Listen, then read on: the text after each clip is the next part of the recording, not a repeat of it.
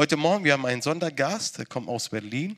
Der heißt Christian, wie du immer, oder wie deine Freundin Leopardi. Ja, oder? Ohne Leopardi kein Party. Und wir freuen uns. Er ist mit seiner Frau. Wir sind eng Verwandte mit diesen beiden Menschen. Und Christian ist einer der glücklichsten Menschen der Welt, weil er unsere Tochter geheiratet hat. Und sagt Giuseppe, du als Schwiegervater, ehrlich, ich konnte nicht anders besser haben im Leben. da freue ich mich. Ich, bin, ich wertschätze dich. Ja? Und natürlich auch deine Schwiegermutter ist einer der Besten, weiß ich. Und äh, okay, der ist, der ist, äh, der ist äh, äh, studierte Theologe, aber bitte äh, lasst euch nicht von diesem von diese, äh, Titel äh, beeinflussen oder beeindrucken. Äh, der ist ein, ein studierter Theologe, aber ist ein Pastor in einer großen Gemeinde, Lukas Gemeinde in Berlin. Und äh, er dient dort als, glaube ich, vierter Pastor, ja, ne? vierter Pastor. Der ist ein junger Pastor und wir wollen für ihn beten und wir wollen ihm mit einem herzlich grüßen, grüßen, wie wir in der Epo machen. Wir wollen eine epokale grüßen und wir, wir heißen dich und deine Frau natürlich herzlich willkommen. Willkommen nochmal in der Epo Church. Gott segne dich. Komm bitte nach vorne, fühl dich zu Hause. Ich glaube, du bist ein bisschen zu Hause hier. Die, deine Eltern sind auch hier heute Morgen. Gott segne dich. Wollen wir denn Christian einen dicken Applaus und zu sagen, wir freuen uns. Danke, danke.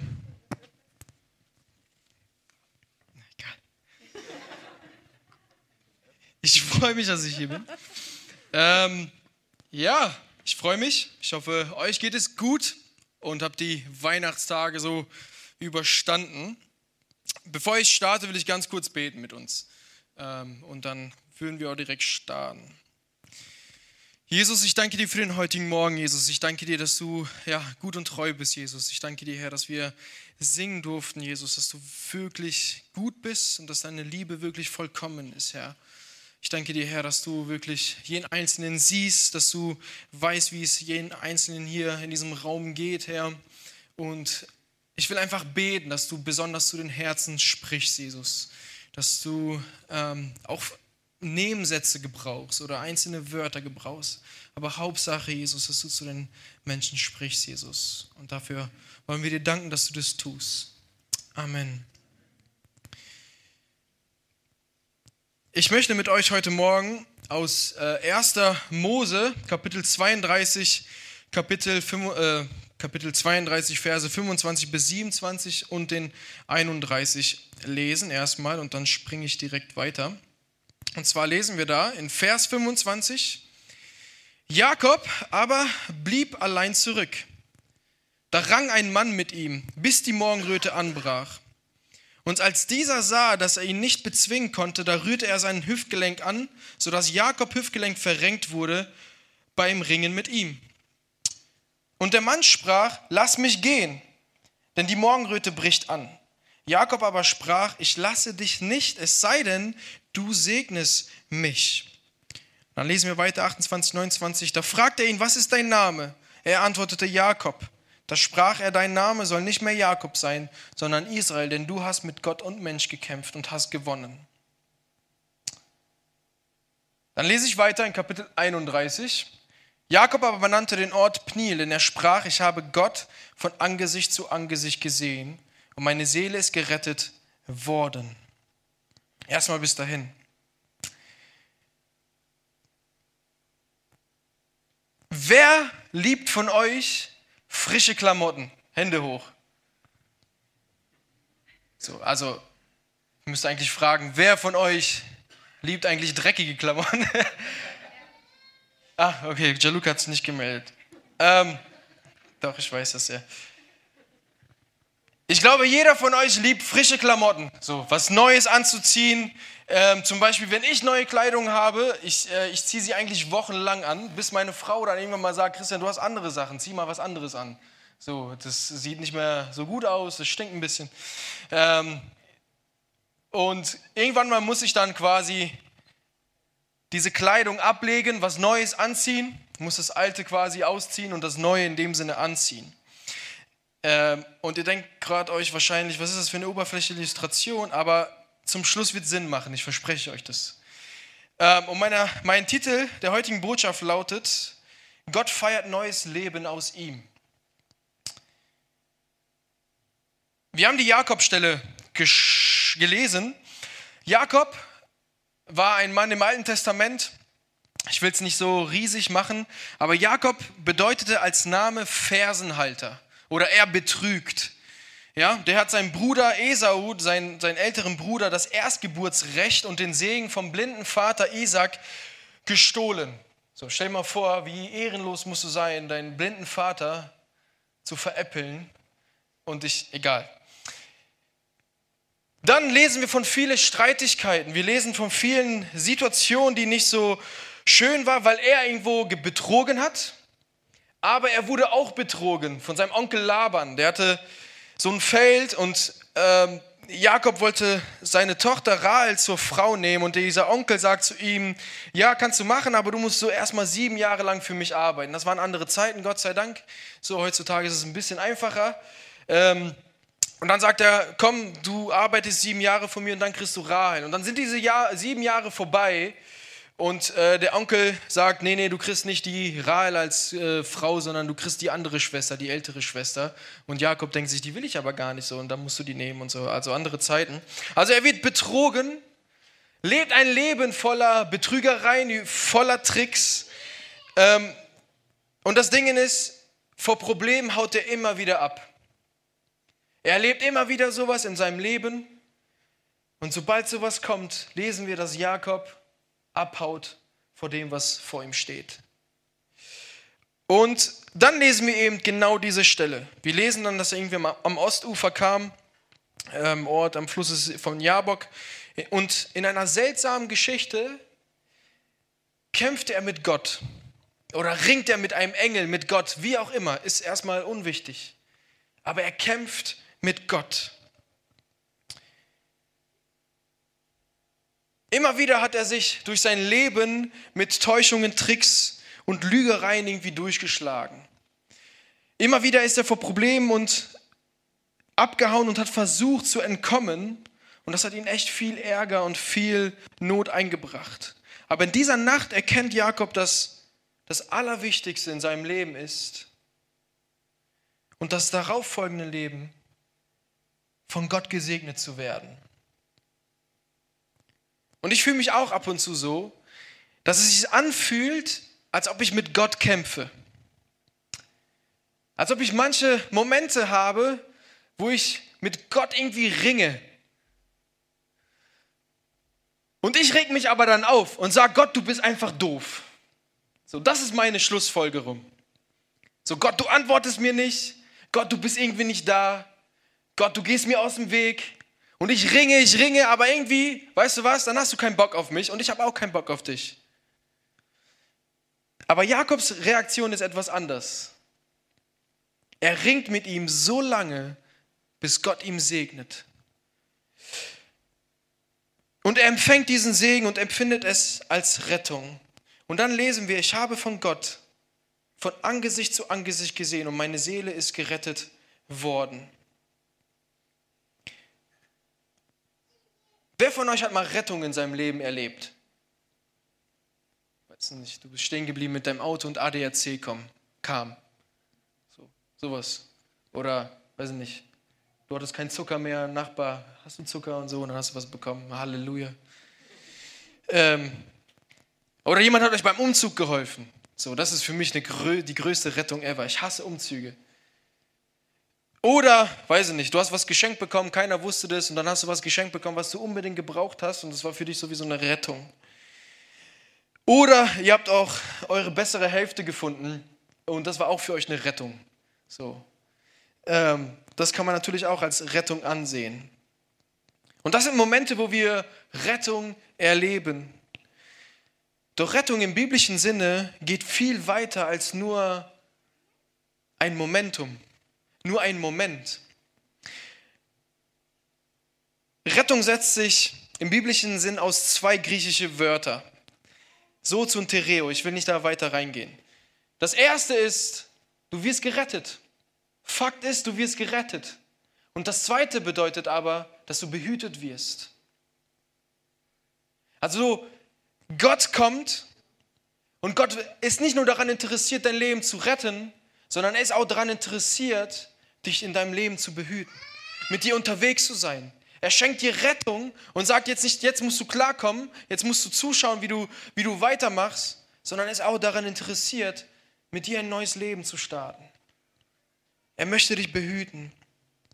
Das heißt, Rettung bedeutet nicht nur irgendwie eine Rettung zu erfahren in der Not, sondern es bedeutet auch, belebt zu werden, am Leben zu bleiben, Heil erfahren, heilende Gnade zu erfahren. Und das ist genau das, was wir da bei Jakob lesen. Meine Seele ist gerettet worden. Das Interessante an dieser Geschichte ist, also eigentlich ist die Geschichte komplett interessant, aber das, was mich begeistert ist, dass Gott nicht nur Jakob segnet, er behütet ihn und Gott lässt sich auf Jakob ein. Wenn ich mit, mit Fabio oder mit Gabriel kämpfen würde, mit seinen Klauen, dann bin ich mir ziemlich sicher, ich hätte keine Chance. Amen, danke. So, ich hätte keine Chance. Ich könnte etwas versuchen und so, aber ich würde nicht lange aushalten. Das, ich würde lieber abhauen. Das Interessante ist aber da, dass Jakob mit Gott höchstpersönlich kämpft. Jakob hat keine Chance, gegen Gott zu kämpfen. Gott hätte keine Chance, äh, Jakob hätte keine Chance, gegen Jakob zu gewinnen. Aber Gott ist so großartig, dass er ihn auf Augenhöhe begegnet und sagt, komm, wir ringen. Und das Einzige, was Jakob dadurch dann ein bisschen hat, danach ist ein bisschen Hüftgelenk verrenkt. Und ich fand es so interessant, weil wir oft kämpfen, mit Gott ringen und wir kommen nicht so weiter und wir geben entweder auf oder fühlen, als, als ob Gott irgendwie so weit weg ist so nicht nah dran, sondern er ist der Allermächtige und ich bin eigentlich ein Miniwurm. Und Gott sagt, nee, nee, nee, ich komme auf Augenhöhe. Komm, wir kämpfen zusammen. Und ob er jetzt mit einem Engel gekämpft hat oder mit Gott, das lassen wir einfach mal so stehen. Aber Gott lässt sich auf Jakob ein. Und in diesem Moment versteht Jakob, das Allerwichtigste ist, dass sich von diesem Gott gesegnet wird. Er muss nicht mit Tricks irgendwie kämpfen. Er muss sich nicht irgendwie wieder beweisen, irgendwie was verheimlichen oder muss wieder Angst haben, irgendwie zu kurz zu kommen, sondern was er braucht in diesem Moment ist von diesem lebendigen Gott in dieser Nacht, dass er versteht, ich brauche Gottes Segen. Segen. Ich brauche seine Zuwendung und seine Begleitung in meinem Leben.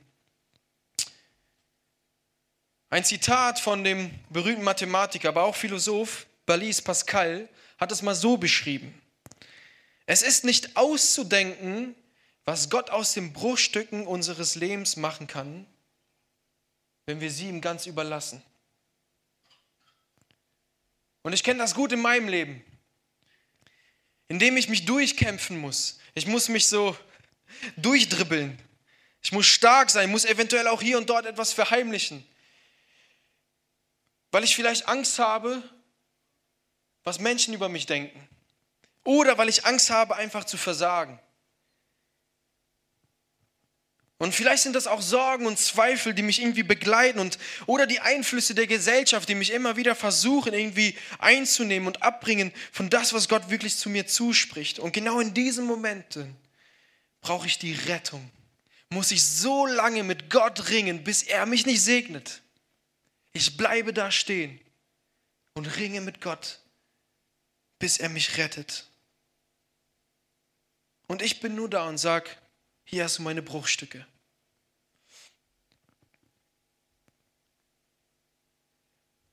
Und genau das ist, was wir im Wort Rettung finden.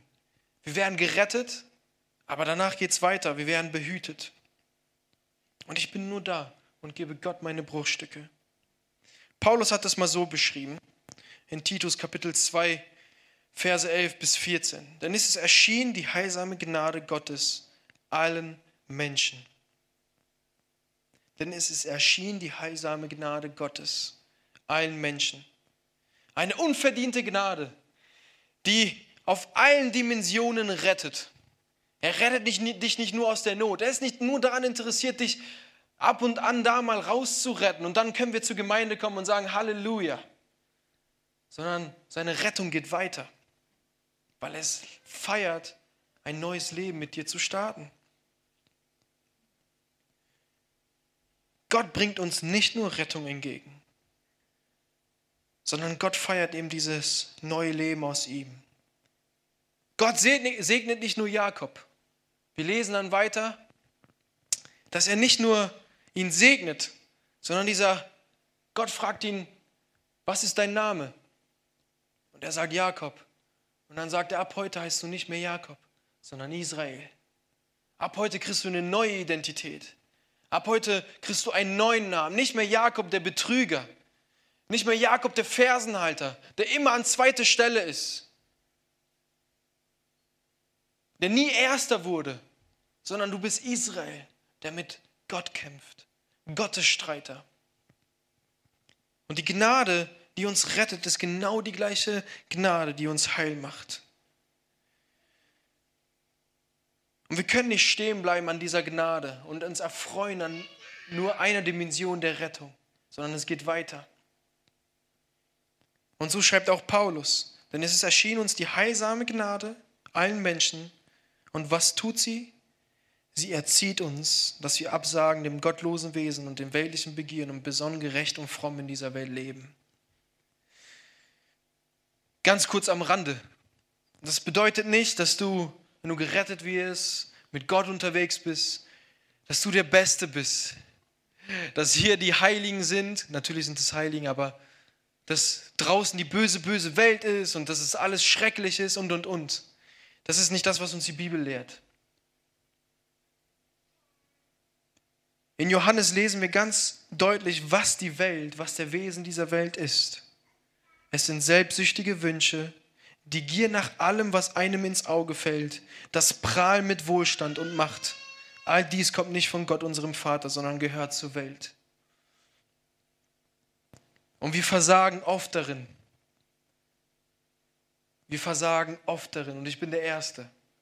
Und genau deswegen brauche ich die heilsame Gnade, die mich rettet, aber die mich dann auch behütet. Und genau das ist das, was Gott in unserem Leben bewirken möchte. Und es findet ein Wechsel statt. Es muss eine Veränderung stattfinden.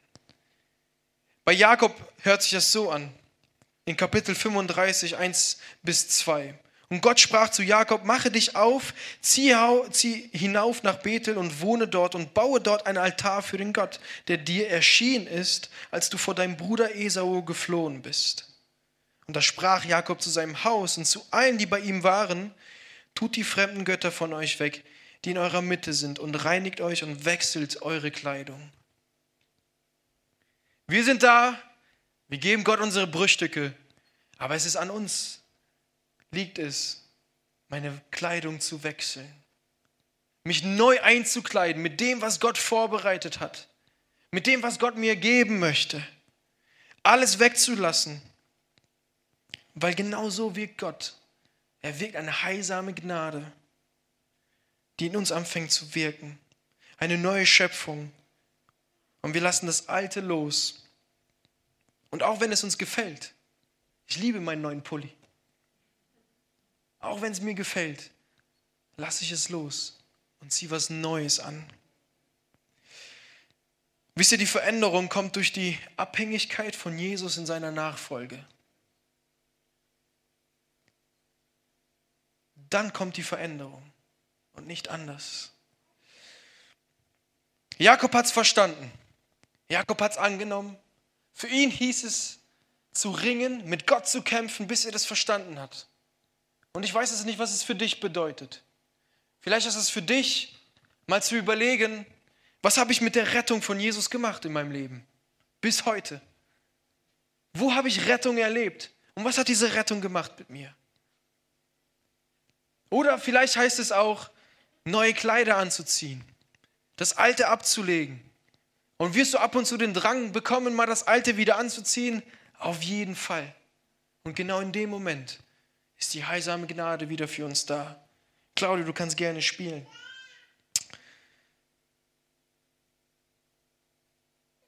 Mich begeistert, dass wir einen Gott haben, der uns rettet, aber der auch sich nicht zu schade ist, mit uns ab und zu mal zu ringen, durch Leben zu, durchs Leben zu gehen, uns an die Hand zu nehmen und zu sagen, hier bin ich.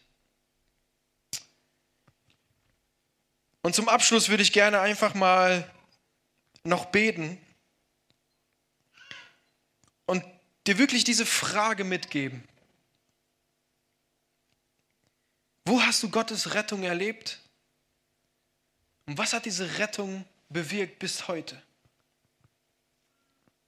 Und vielleicht sagst du, Christian, ich wurde ein neuer Mensch. Vielleicht sagst du, in manchen Bereichen wurde ich ein neuer Mensch. Vielleicht sagst du, ich kämpfe immer wieder damit. Dann hast du heute die Möglichkeit, diese heilsame Gnade in deinem Leben wieder wirken zu lassen. Und zu sagen, hier Gott, ich gebe dir all meine Bruchstücke. Ich gebe dir das hin, auch wenn es bedeutet, mal mit dir zu kämpfen.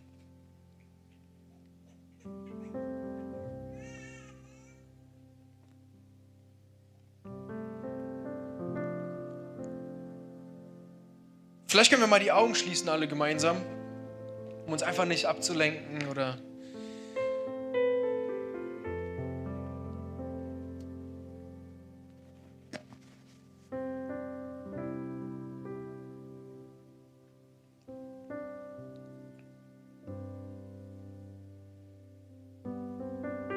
einfach für dich beten. Jesus, ich danke dir, Gott, dass du all die Leben, die hier anwesend sind, siehst. Du siehst all die Rettungen, die schon jeder Einzelne erlebt hat.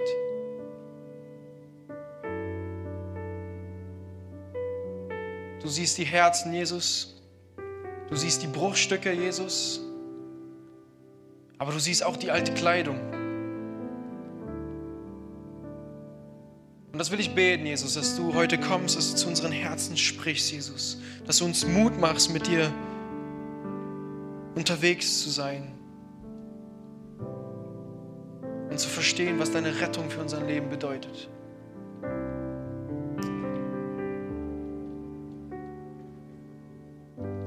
Amen.